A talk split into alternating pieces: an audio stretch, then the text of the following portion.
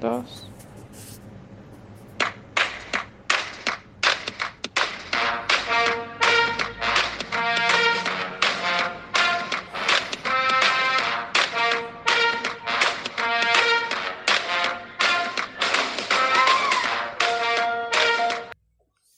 Buenas, buenas amigos, bienvenidos a otro capítulo de Osimandías.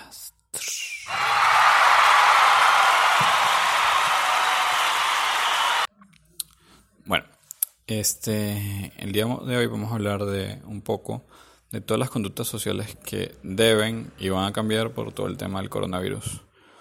Perdonen que esté como insistente con el tema del coronavirus, pero bueno, es lo que nos toca porque llevamos encerrados casi dos meses y posiblemente se extienda un poco más. Así que hay que estar prevenidos para lo que, se, para lo que va a venir en el futuro. Y hay que, bueno, saber o adaptarse al nuevo mundo post pandemia, ¿no? Este, primero que todo, quisiera hablar de, de, lo que me llama bastante la atención, que es todo el tema de los, de los vuelos comerciales internacionales. Como ustedes saben, actualmente los vuelos comerciales internacionales están parcialmente detenidos. Hay controles migratorios restringidos, hay países que básicamente no tienen vuelos comerciales, por ejemplo acá en Argentina no van a haber vuelos hasta septiembre, lo cual es un suicidio para todas las aerolíneas y más de 39.000 empleados directos e indirectos, pero bueno, eso es otro tema y, el gobierno no le importa. Sino que además, eh, bueno, saben que en muchos aeropuertos han instalado estas cámaras térmicas que, te muestran la temperatura. Si tienes más de 37 grados centígrados, bueno, te detienen. Asumo que te detienen tipo Monster Inc., que llegan unas personas así todas cubiertas y te llevan al cuartico. En este cuartico no es el, no es el clásico cuartico migratorio donde te llevan cuando llegas a Miami, que, que, quieren que les digas que te vas a quedar en, en Estados Unidos. O si llevas drogas, en este caso llevas un virus mortal y asesino para dos de cada diez personas a nivel del mundo. Entonces, bueno, asumo que será un crimen o algo así. Eh, a esta altura, eh, la persona que viaje con síntomas de, de gripe o coronavirus merece estar presa. Aquí, por ejemplo, en Argentina pasó que, que una persona literalmente escapó de la cuarentena en Uruguay, se montó un ferry y contagió a más de 100 personas. Y el tipo alegaba que, que no, que él se sentía bien, cosa que es totalmente falsa, ¿no? Pero bueno, eh, las aerolíneas están, ya están planificando sus aviones del futuro para este tipo de, de, eventos, ¿no? Entonces serían algo así como aviones que tengan puestos eh, con mucha más separación y aparte no estarían como unos al lado del otro, sino eh, una persona estaría viendo un sentido y la otra persona estaría viendo el otro sentido. Cosa que parece bastante lógica y, práctica porque, bueno, recuerden que, por ejemplo, este virus en particular viaja a solo 1. creo que es 1.5 metros. Porque, bueno, tiene muchas moléculas, es pesado, qué sé yo. Pero bueno, esto reduciría como el contacto entre las personas del avión. Además es que estarían pensando incluirles una especie de cápsulas, entonces bueno, viajarías como encapsulado y bueno, no teniendo a nadie al frente. Es algo bien futurista y visceral, pero bueno, no, como, quien dice, no hay, no hay manera, ¿no? lo tienen que hacer, ¿no? Este. Otro tema que, que, se ha comentado mucho es, por ejemplo, cómo hacer o cómo se deberían proyectar todo lo que serían edificios o viviendas o qué tipo de edificios o apartamentos o viviendas está buscando la persona para el futuro. Perdón. Este, si, si me preguntan a mí qué casa quiero tener aquí dentro de 10 años, donde posiblemente, estoy siendo bien optimista, ¿no? Que en 10 años haya otra pandemia. Me encantaría tener un patio gigante. Me encantaría tener una piscina. Me encantaría no tener vecinos. O tener un vecino, no sea, sólido 200 metros. Para poder eh, esparcirme con mi perro, mi familia, mis tres hijos y que no haya ningún problema, ¿no? Eh, los, hay, hay, como un, todo un paradigma montado de, que, por ejemplo, todos los, todos los edificios del futuro deberían tener espacios residenciales muchísimo más grandes donde la gente pueda interactuar más eh, y más libremente, ¿no? O sea, hay una necesidad empírica de las personas por obtener sol, por tener lugares donde correr, por tener lugares donde hacer ejercicio, que al, lanzarnos este lockdown a todo el mundo quedamos como descubiertos. Hay lugares que, claramente tienen que pensar en, cosas para, para evolucionar. Por ejemplo, un gimnasio. Un gimnasio es, el, es el caldo de cultivo perfecto de un virus. Y es uno de los, creo que es uno de los establecimientos que más tiene que haberse visto afectado. Porque cualquier persona en sus sanos juicios eh, no debería ir a un gimnasio, ¿no? Eh, es un lugar donde todas las personas tocan todas las máquinas. Es un lugar donde estás constantemente o tosiendo o sudando o corriendo o botando sudor o moviéndote de un lado a otro. Así que básicamente es el, paraíso del, del coronavirus. No, otros, por ejemplo, otros lugares, eh, los lugares gastronómicos eh, es adoptarse o morir. Eh, los, que se, los que se han visto mucho más afectados han sido lo que llamarían en Argentina los, los lugares de barrio, por ejemplo, la panadería del barrio, la, la charcutería del barrio, la carnicería del barrio. Pero aquí ayuda eh, el tema de los deliveries para que todo el mundo se haya animado a, a instalarse y a meterse a, a tener deliveries, ¿no? Para seguir produciendo y seguir pagando. En, Argentina, por ejemplo, en todas las aplicaciones de delivery, todos los, todos los restaurantes tienen, tienen un tema que es que eh, les puedes dar propinas a los empleados del restaurante que ahorita no están trabajando. Como sabrán, en una ciudad tan turística como Buenos Aires, una gran parte de, argentinos y extranjeros trabaja en gastronomía porque tienes acceso a propinas diarias y por ahí subsanas tus, cuentas del mes, ¿no? Eh, hay personas que ganan muchísimo más dinero con propinas que, que en su propio salario. Con toda esta situación, muchísimos locales han cerrado. Todo el tema de los hoteles han cerrado. Por ejemplo, yo trabajé un tiempo en un hotel y me contrataban era a destajo por evento o por cantidad de huéspedes.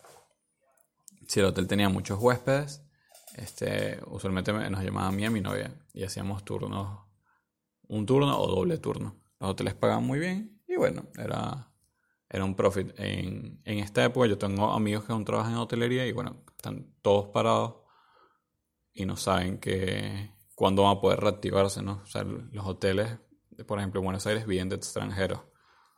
A ciencia cierta nadie sabe cuándo va a ser seguro que los extranjeros vuelvan a Buenos Aires. Pues un riesgo eh, latente que puedan traer la enfermedad.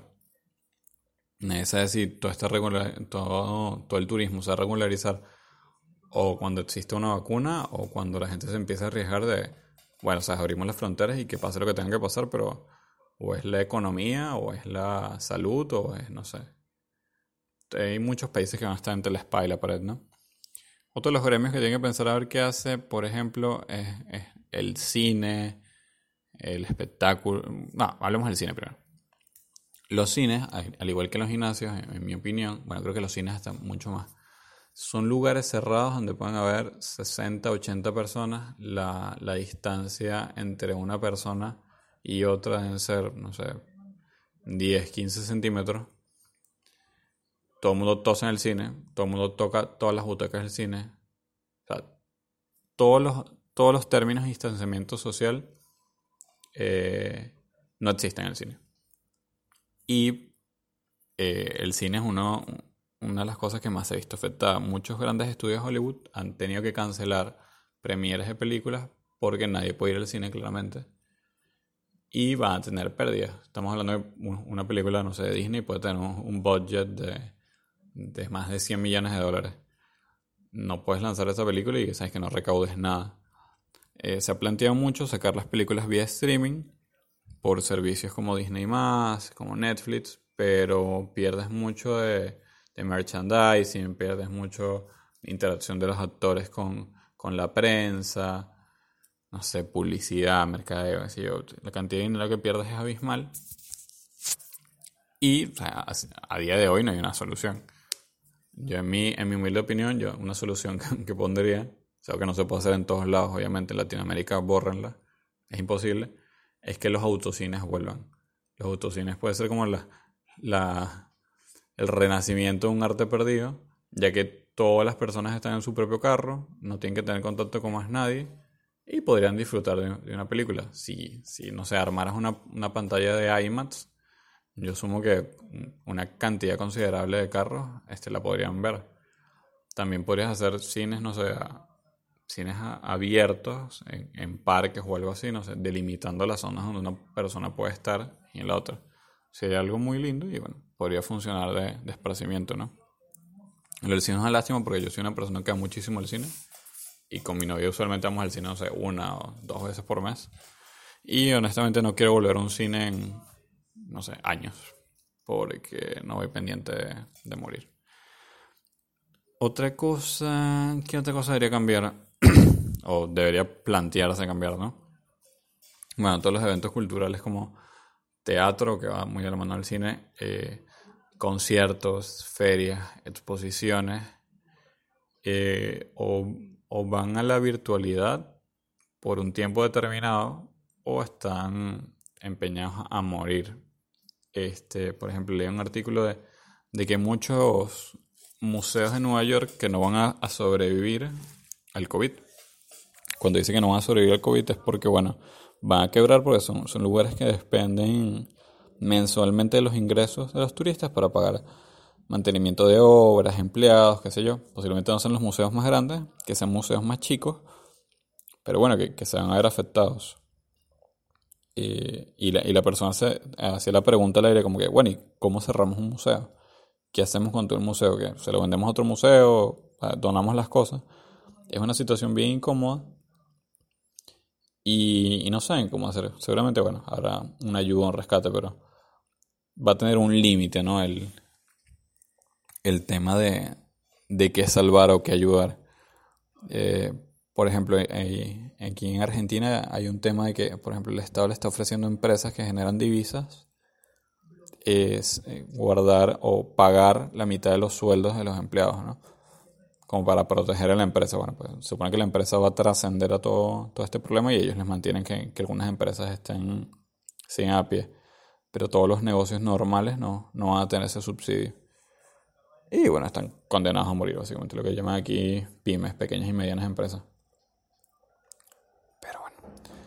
Otra cosa, por ejemplo, serían todos los eventos que, con, que tengan que ver con política. En Estados Unidos hubo una polémica increíble porque a pesar de que en Estados Unidos puedes votar por correo, si me equivoco, espero que alguien me lo diga, eh, hubo unos procesos electorales que ahorita les miento, o sea, si les digo dónde es, eh, que se tuvieron que cambiar y no se hicieron y bueno, provocaron como nichos o brotes de, de expansión de la enfermedad y la gente fue muy fue muy criticada las personas que tomaron la decisión de continuar con las elecciones. Este, cuando hablamos de elecciones es bien delicado decir que, bueno, manda un email y, y todo bien, ¿sabes?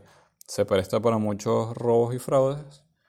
Así que no, no creo que eso trascienda tanto, pero igual deberían buscar como una alternativa, ¿no? O sea, en una elección hay personas en una fila esperando votar y no creo que sea bien lógico para, para condiciones así. Eh, eso aplica también para, no sé, sesiones de, los parlamentos, tribunales, jueces. Acá, todos los ejemplos que voy a dar siempre recuerden, es de Argentina, pues bueno, vivo acá. Acá hubo algo bien polémico porque es que el, ¿cómo se dice? El, el jefe de, mierda, ¿cómo se dice? El presidente del parlamento acá. Creo que se dice presidente del parlamento.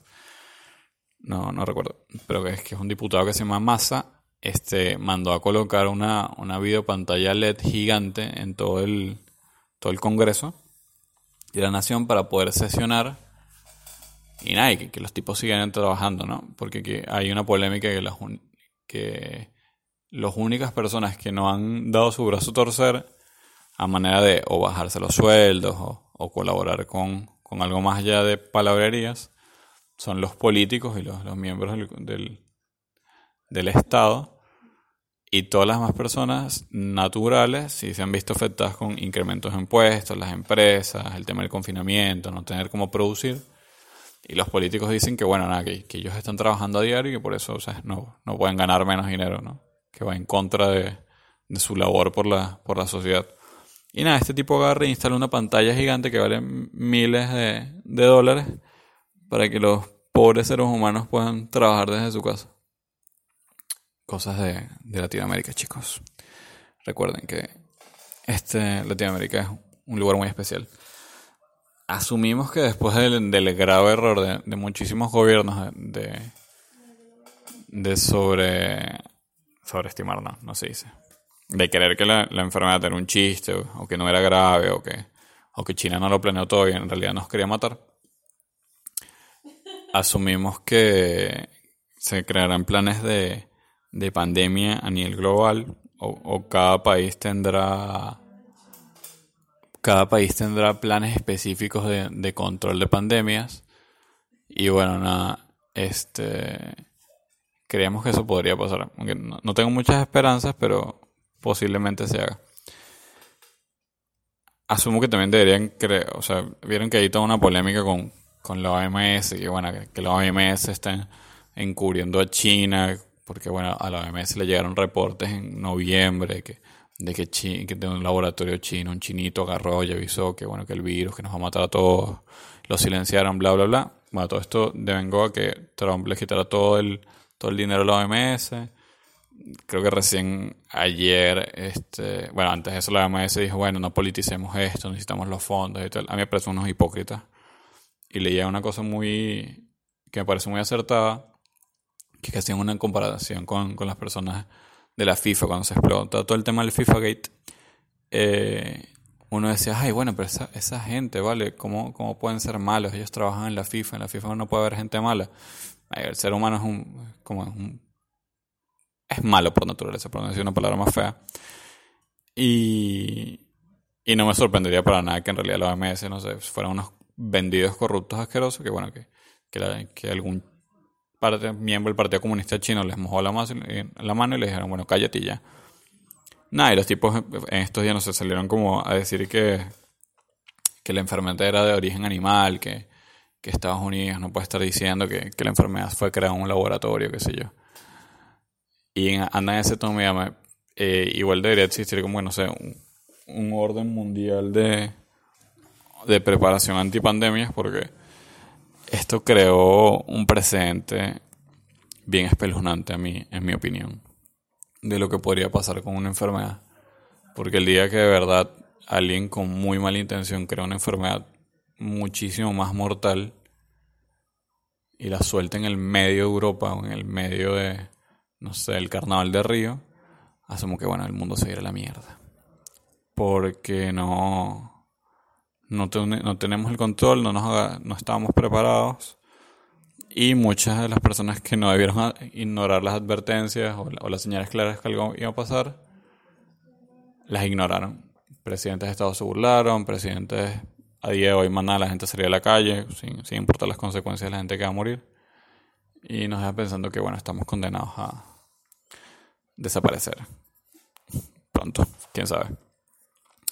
Eh, bueno, una de las cosas positivas que saco de toda esta cuarentena es que asumo que todo el mundo va a aumentar su nivel de, higiene personal y contactos y, tocarse y tener que abrazar gente o guardar cosas sucias o tocar puertas, la, eh, puertas, picaportes, eh, contacto excesivo con cosas. posiblemente se crea una, una linda cultura de de usar gel antibacterial, lavarse las manos bastante. Yo, eh, no sé por qué, pero toda mi vida me he lavado un montón las manos. Creo que era con la excusa de que creo que mi abuela en algún momento me dijo que si me lavaba las manos dos o tres veces por semana, o sea, dos o pues, qué asqueroso y que dos o tres veces por semana, dos o tres veces al día, este, y prevenía la gripe. Y bueno, como siempre me mantuve fiel a sus creencias, eh, lo hacía. Y bueno, vaya que me, que me ayudó para todo esto, ¿no? Por último, eh, está lo más triste y delicado, en mi opinión, que es hasta cuándo va a durar el distanciamiento social. El real, el verdadero. O sea, qué día tú vas a poder ir a agarrar y, no sé, abrazar a tu mejor amiga que tienes tantos meses sin ver. Y esto primero me, me trae un recuerdo de una película que es muy gracioso, que es este, este ser humano que supone que no tiene sistema inmunológico y los papás los encierran en una burbuja para que nunca pueda recibir enfermedades. Y nada, bueno, el tipo se enamora y bla, bla, bla, y pasa toda la película dentro de una burbuja interactuando por la vida. Al final, bueno, descubren que, que sí tiene sistema inmunológico y se salva. Obviando esto. Este, el distanciamiento social, el verdadero, el real, el que te dice, bueno, puedes ir a bailar y puedes estar en un lugar con 200 personas, se debería dar cuando todas las personas, o en mi opinión, estén inmunizadas, o sea, estén vacunadas. ¿Por qué? El, el coronavirus o el COVID-19 es un virus que puede dar varias veces. Ejemplo, por ejemplo, Paulo Dybala ha sido diagnosticado cuatro veces positivo en coronavirus. El tipo está solo con la novia desde hace dos meses en una casa. O sea, ellos no han tenido contacto con más nadie. Y cuatro veces ha dado positivo. Eso es grave, obviamente. Pues aparte ellos, ellos, el caso de ellos es muy particular porque ellos no son asintomáticos. E, ellos sí han tenido síntomas. O sea, han tipo dos meses sintiéndose mal. Entonces, todas las personas tienen que estar vacunadas. Y bueno, la vacuna tiene que ser efectiva, no tiene que tener, eh, no sé, no sé, causar cáncer al año, tener, dañarte el hígado, qué sé yo. O sea, tiene que ser algo real, como algo masivo que lo puedas comprar en una farmacia o que todos los estados te lo den. Y en ese momento, en mi opinión, es que tú dices, bueno, el distanciamiento social se acabó. O sea, son libres, hagan lo que quieran. Para eso falta bastante porque, bueno, como se habrán dado cuenta, no hay vacuna. La vacuna dicen que va a estar lista a finales de este año. Y desde final, hipotéticamente hablando, diciembre de 2020, la vacuna está. La va a tener fulano Pérez de tal país. Esa persona se la va a distribuir a X laboratorio o X laboratorios por una cantidad infinita de dinero. Esos laboratorios la van a procesar en masa y esos laboratorios se las van a vender a los estados para que ellos las distribuyan. Obviamente, bueno, habrán orden de prioridades, las personas mayores, los niños, después la gente normal. todo el proceso para inmunizar a un planeta, yo no creo que, que de verdad seamos tan altruistas y inmunizar a todo el planeta. Imagínense que que inmunizan, no sé, a Europa, parte de Latinoamérica, no tengo esperanza que, que llegue a Argentina, ¿no? Pero imagínate que pase a Estados Unidos y China. Todo ese proceso, eh, las personas, o sea, como que los científicos, las personas que comentan esto, los más optimistas dicen que se puede dar del 2000, o sea, finales de 2020 al 2022. Estamos hablando de dos años, tres años. Eh, cierro con esta idea porque, bueno, está bueno pensarlo, meditarlo. Ojalá en verdad no pase nada esto y ojalá podamos volver a abrazar a toda la gente que queremos lo más pronto posible, sin tener ningún riesgo. O, o sea, ahorita tú puedes ir y abrazar a tu mejor amigo, a tu mejor amiga, no pasa nada. Eh, tú no sabes si tienes la enfermedad, no sabes si tienes la enfermedad, tal vez los dos son asintomáticos y no va a pasar nada. Pero el riesgo siempre va a estar latente. Nadie sabe si, si el virus va a mutar, nadie sabe si el virus no va a mutar, nadie sabe si los asintomáticos van a tener síntomas Nadie sabe que si los que tienen síntomas van a ser asintomáticos después. En la información es muy nula y, oscura. Así que... Nada, después de este podcast algo apocalíptico, juro no hablar más del coronavirus, que pase lo que tenga que pasar. Y como dije antes, cuídense, un abrazo y nos estamos escuchando. Chau.